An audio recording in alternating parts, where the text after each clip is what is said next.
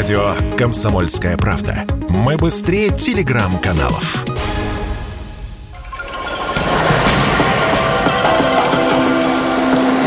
Водная среда. На радио «Комсомольская правда».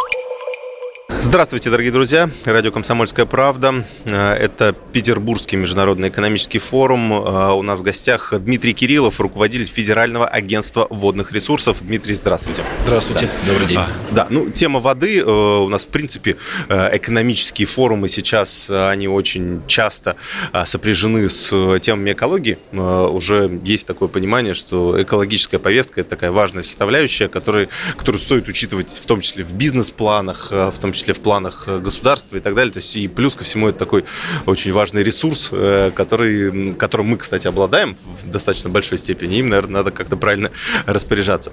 Вот э, с точки зрения уязвимости этого ресурса, да, мы понимаем, что он все-таки действительно э, ну, не бесконечный, да, не настолько возобновляемый, как э, нам раньше этого э, раньше это казалось. Вот, собственно, с этой точки зрения, насколько сейчас изменилось отношение к этому, э, к воде, как к важному ресурсу? У нас прошел круглый стол как раз на тему возобновляемости или на, наоборот иссякаемости воды и водных ресурсов. Хочу сказать, это по большому счету первый такой на полях форума. Но о чем это говорит? Это говорит как раз о понимании важности роли этого фактора, как природного ресурса, как э, часть экосистемы с точки зрения и жизнедеятельности, обеспечения жизнедеятельности, так и развития экономики. И как раз основной этот вопрос, который на сессии обсуждался, он и был связан с возможным истощением водных запасов и прежде всего сохранением их качественного состояния, э, качества воды. Для того, чтобы наши чистые реки и озера могли бы гарантированно быть средой обитания для водных биологических ресурсов, использоваться как объект рекреации, развиваться и, конечно же, удовлетворять потребности, прежде всего, в питьевом водоснабжении населения, да, ну и, естественно, как э, водном ресурсе для развития промышленности. Потому что ни, ни, один, э, ни одно производство в мире невозможно без, э, без использования воды. Водные ресурсы вот называют таким драйвером экономического развития. Вот за счет чего это может быть? То есть... Элементарно. Вот, например, обсуждается тема продовольственной безопасности, да, вообще в широком смысле в мире. В контексте роста численности населения планеты, да, необходимости, по большому счету, увеличения э, производства продовольствия. Но это э, технически невозможно без развития орошения. Да, понятно, с определенными водосберегающими технологиями и так далее, но вода все равно нужна. Нужна как фактор, как, по сути, базис для производства продовольствия. То же самое, э, скажем, электроэнергия, будь то атомная энергия, допустим, да, хоть она и атомная, но э, в процессе производства энергии используется большое количество воды для охлаждения. Поэтому э, есть довольно э, уязвимые, вообще говоря, отрасли промышленности, которые без водных ресурсов существовать не могут. И развиваться они не могут. Если мы захотим с вами построить гидроэлектростанцию или атомную станцию, то это можно будет сделать только в том месте, где достаточное количество водных ресурсов. То же самое касается продовольствия. Помимо климатического фактора, тем более здесь, как мы понимаем, вообще элемент противоречия, где мы хотим развивать э, сельское хозяйство, в э, соответствующих климатических зонах, условно говоря, в теплых, в южных, если касаться нашей страны. А они как раз и наиболее уязвимы с точки зрения обеспечения водными ресурсами. Вода, э, это все, все понимают, что это уже даже не совсем, скажем так, вопрос экологии. Это на сегодняшний день уже вопрос, условно говоря, устойчивого э, развития человечества. Ну вот э, с точки зрения как раз э, наших водных объектов, э, их у нас много, мы ими гордимся, мы любим на их берегах отдыхать, и с этим связано, конечно, ну, загрязнение этих. Ну, понятно, что промышленность выносит свой Абсолютно вклад. верно. Да. Любить-то мы их любим, отдыхать рядом любим. Вот еще научиться любить убираться за собой после этого отдыха. И тогда, конечно же, мы сможем не просто гордиться нашими водными просторами, вот, а быть уверенными в том, что мы их сохраним и для себя, и для наших будущих поколений. Ну, кстати, опыт э, других стран показывает, что, в принципе, даже загрязненные какие-то водные объекты можно а, за счет того, внедрив какие-то уже а, более экологичные практики, их вывести уже, может быть, не совсем на прежний уровень, но, по крайней мере, очистить их достаточно серьезно. Да, да. Надо только понимать, что это, конечно, процесс очень долгий, а, водная система очень инерционная, но все возможно. Есть и мировой опыт соответствующий, да и у нас, по большому счету, вот в рамках национального проекта «Экология», который реализуется в нашей стране, тоже тоже реализуется много водных проектов. Один федеральный проект по оздоровлению Волги, другой отдельный по сохранению озера Байкал, третий по сохранению уникальных водных объектов, в рамках которого мы занимаемся как раз и строительством очистных сооружений жилищ коммунального хозяйства, внедрением НДТ на предприятиях промышленных. Это наилучших доступных, наилучших технологий, доступных да. технологий, да, с точки зрения очистки их сбросов. Ну и расчистки, конечно же, наших водоемов, удаления оттуда загрязнений, э, донных отложений, нежелательной растительности так далее. Всю эту работу мы ведем в рамках национального проекта «Экология». Здесь проблем с финансированием или что-то еще такое есть, нет? То есть как это? Нет, все э, финанс, финансовые показатели все э, на плановом уровне, как, как и планировалось на момент утверждения национального проекта «Экология». По конечным показателям, большинство ключевых показателей все будут достигнуты к 2024 году. Но важно другое. Важно то, что мы не прерываем нашу работу на 2024 году, а с 25 по 30 у нас уже есть идея по формированию объединенного водного проекта, направленного на сохранение рек и озер России. Вот, и мы эту работу продолжим всю. А, немного геополитики хочу добавить э, в наш разговор. То есть э, э, у нас вода очень часто воспринимается ну, как такой действительно сырьевой ресурс, которого у России много, и были какие-то заявления о том, что ну, все-таки вот как-то России надо делиться, да, собственно, этой водой. Вот. А насколько это ну, действительно такая серьезная мировая повестка? Вот сейчас? Значит, что касается мировой повестки, связанной с э, вододелением, вопрос серьезный. Э, есть э, группа, скажем так, экспертов, которые вообще пытаются политизировать наш диалог, выводя вопрос водной, плоскость водной безопасности. В международном смысле это уже несколько другой уровень, это уже практически Совбез ООН и так далее. Мы, конечно, исходим из прагматичных подходов, что это прежде всего вопрос межгосударственного сотрудничества, да, и при этом вопрос еще и сохранения природы и экологии, как первая, скажем так, постась. Но э, что мы видим? Мы видим, что в, в отдельных странах действительно возникает, ну, скажем так, напряжение э, в международном взаимодействии, связанное с э, водным фактором. Вот мы обсуждали буквально, что в, в Эфиопии, если знаете, сейчас идет строительство крупнейшей плотины на реке Нил. Естественно, это вызывает напряжение э, в соседнем, ниже расположенном Египте. Вот. И нужно уметь договариваться, нужно уметь э, слышать друг друга, учитывать интересы как ниже расположенных по течению стран, вот, э, так сказать, чтобы не доводить до возможных кон- конфликтов. Угу. Поэтому... Ну, из-за водообеспеченности Конечно. как раз получается, да? да? А, что касается как раз, э, ну, вот ресурса, да, то есть восприятие воды как ресурса, который мы можем использовать в экономическом плане. Ну, то есть вы сказали уже, да, как мы это можем использовать в промышленности, мы, собственно, это и делаем, пользуемся этими ресурсами. А, с точки зрения, ну, не знаю, продажи, да, то есть можем ли мы вот эти, э, вот эту нашу чистую воду, учитывая то, что в других странах ее не хватает, можем ли каким-то образом на этом зарабатывать? Значит, ну, вот рынок, скажем так, бутилированной воды, он активно развивается в мире, и я думаю, что наши компании, конечно, должны быть достойно представлены на нем. Вот. Для этого у нас есть все возможности, у нас есть запасы и не только поверхностных пресных вод, но и большие запасы подземных защищенных э, источников водоснабжения. И я думаю, что здесь мы э, должны быть достойно представлены. Вот. Для этого все возможности у нас есть. Э, это не какие-то там, условно говоря, сложные великие технологии, да, связанные с э, добычей и розливом сертифицированной качественной питьевой воды. Вопрос уже будет цены, доставки, логистики и так далее. А если говорить более масштабно, то все-таки наше преимущество, оно скорее в э, водоемких технологиях, то, о чем мы говорили. Это развитие продовольствия, развитие энергетики, потому что не каждая э, страна в мире, вот здесь вот мы, скажем так, в мире это наш сегмент, благодаря тому, что у нас есть э, такие значительные запасы водных ресурсов.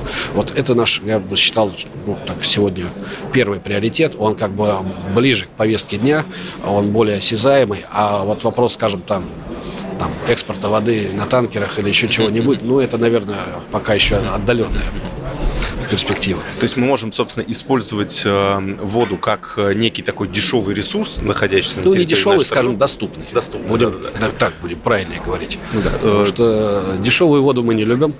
Мы за то, чтобы она стоила стоила адекватных денег и э, что в свою очередь стимулировало к ее сохранению и бережному отношению. И она нам дорога, скажем так, да. Ну, то есть, да, что это э, доступный ресурс, как, не знаю, как э, доступная рабочая сила. Ну, это как получается фактор, скажем так, позитивный, да, в мировой конкуренции, конечно, конечно. Как а наше конкурентное преимущество, будем так говорить.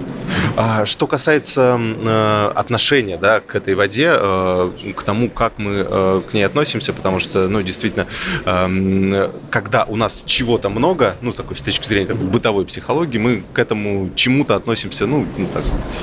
Я могу сразу сказать, как мы к ней относимся. Я думаю, что вот наши граждане относятся к ней лучше всего, лучше многих. Мне вот самому на своей работе иногда тоже приходится много задумываться на, на предмет именно, скажем так, э, бережного отношения к, э, к тому богатству, вот, э, с которым, собственно говоря, я работаю. Вот. Но я вижу, что очень большой общественный запрос на самом деле. Вот, он как бы и на экологическую повестку в целом, да, и, естественно, на сохранение водных ресурсов, вот, да и вообще, вот, если мы э, обсуждали так называемые принципы ESG, вот, а они же, ну, так экологической, социальной и управленческой ответственности, условно говоря, бизнеса э, перед э, собой, раз, перед своими партнерами, бизнес-партнерами, прежде всего перед гражданами, да, вот, э, на территориях которых, тех, тех стран, где они ведут бизнес.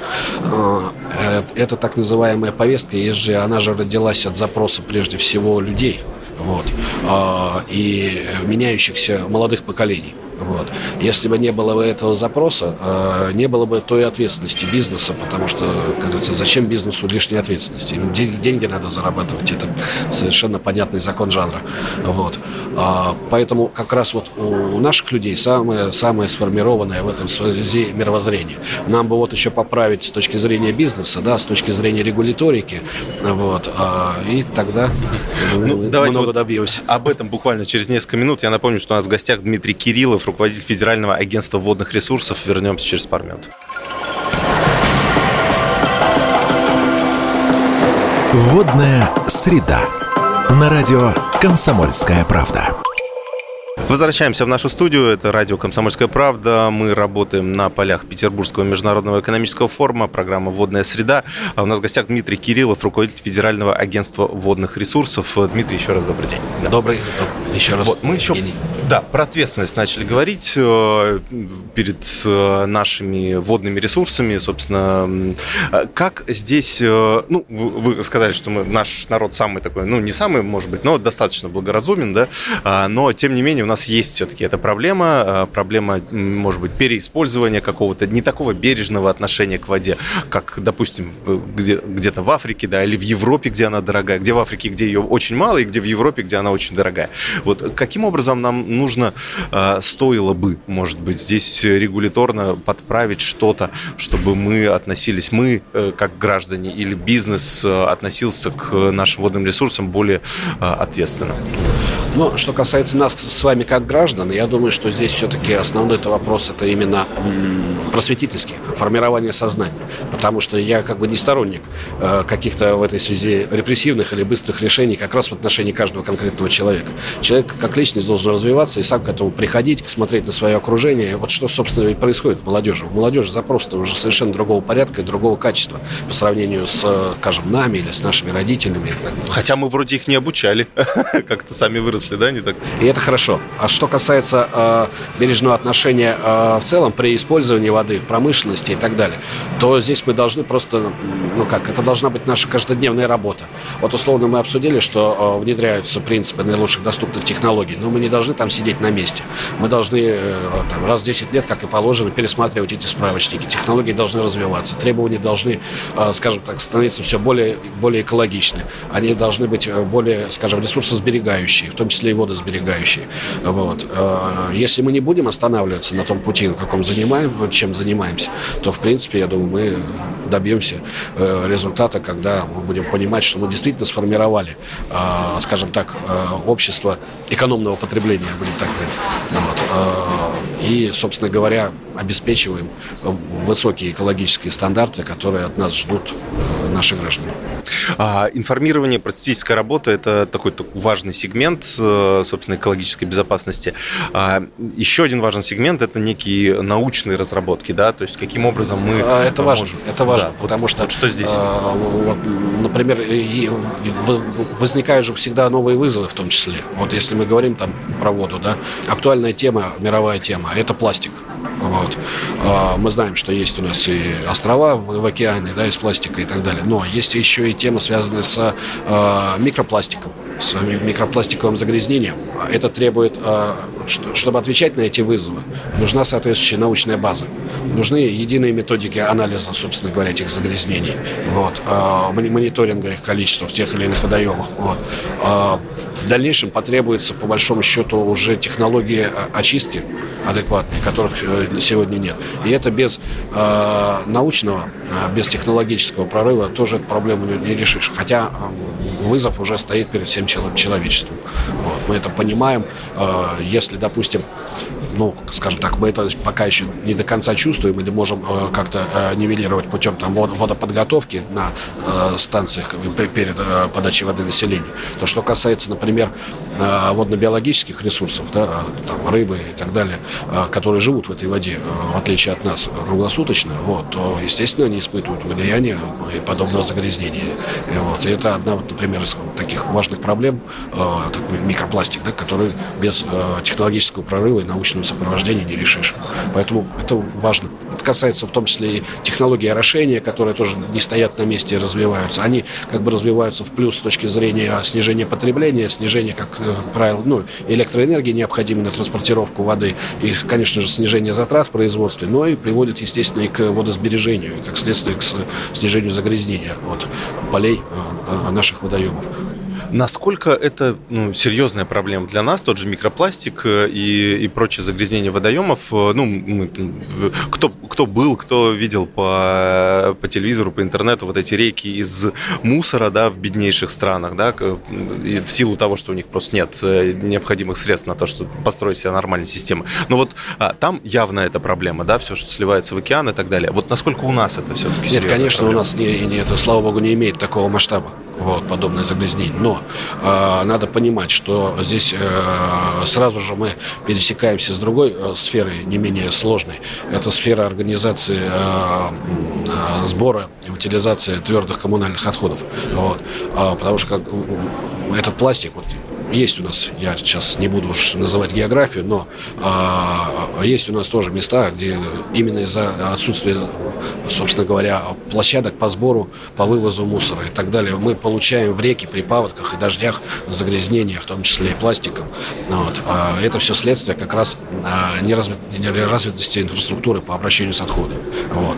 И это тоже, поэтому для нас эта тема как бы является смежной и важной. Именно э, развитие э, инфраструктуры по сбору, утилизации и переработке коммунальных отходов, чтобы они не попадали в наши реки. Ну, не только в реки, конечно же, в почву и так далее. Но в реках просто это чувствуется быстрее, потому что сразу же после дождя или там, после весеннего паводка это все оказывается в реках, если не оборудованы соответствующие площадки. Насколько велик вклад э, волонтерской, может быть, работы? Потому что я знаю, там есть большие программы по студенческие в том числе, что там ну, буквально десятки, сотни тысяч человек в этом участвуют. А, насколько это большие объемы э, и много ли еще осталось э, убирать? Э, много ли еще осталось убирать? Ну, что могу сказать, с сожалением, что нам иногда приходится убираться и в одном и том же месте а, несколько раз. Накапливается, да? Конечно, конечно. Вот, это как раз вот к предыдущему вопросу. Я, я не хотел называть географию, я поэтому останусь уверен в себе, не буду. Это Байкал? Нет, нет, нет, а, нет это не Байкал, это вот. Э, одна из наших, один из наших кавказских регионов, там просто в силу того, что, ну, есть ясно, что высокогорные аулы, и как раз туда инфраструктура еще не дошла с точки зрения сбора и утилизации отходов, и они как раз попадают в одно и то же водохранилище, где мы третий год убираемся. Вот. Поэтому есть у нас это и такое. Но что касается волонтерской работы, да, конечно, есть у нас проекты и образовательные, и на уровне э, э, средней школы, на, на уровне наших высших учебных заведений.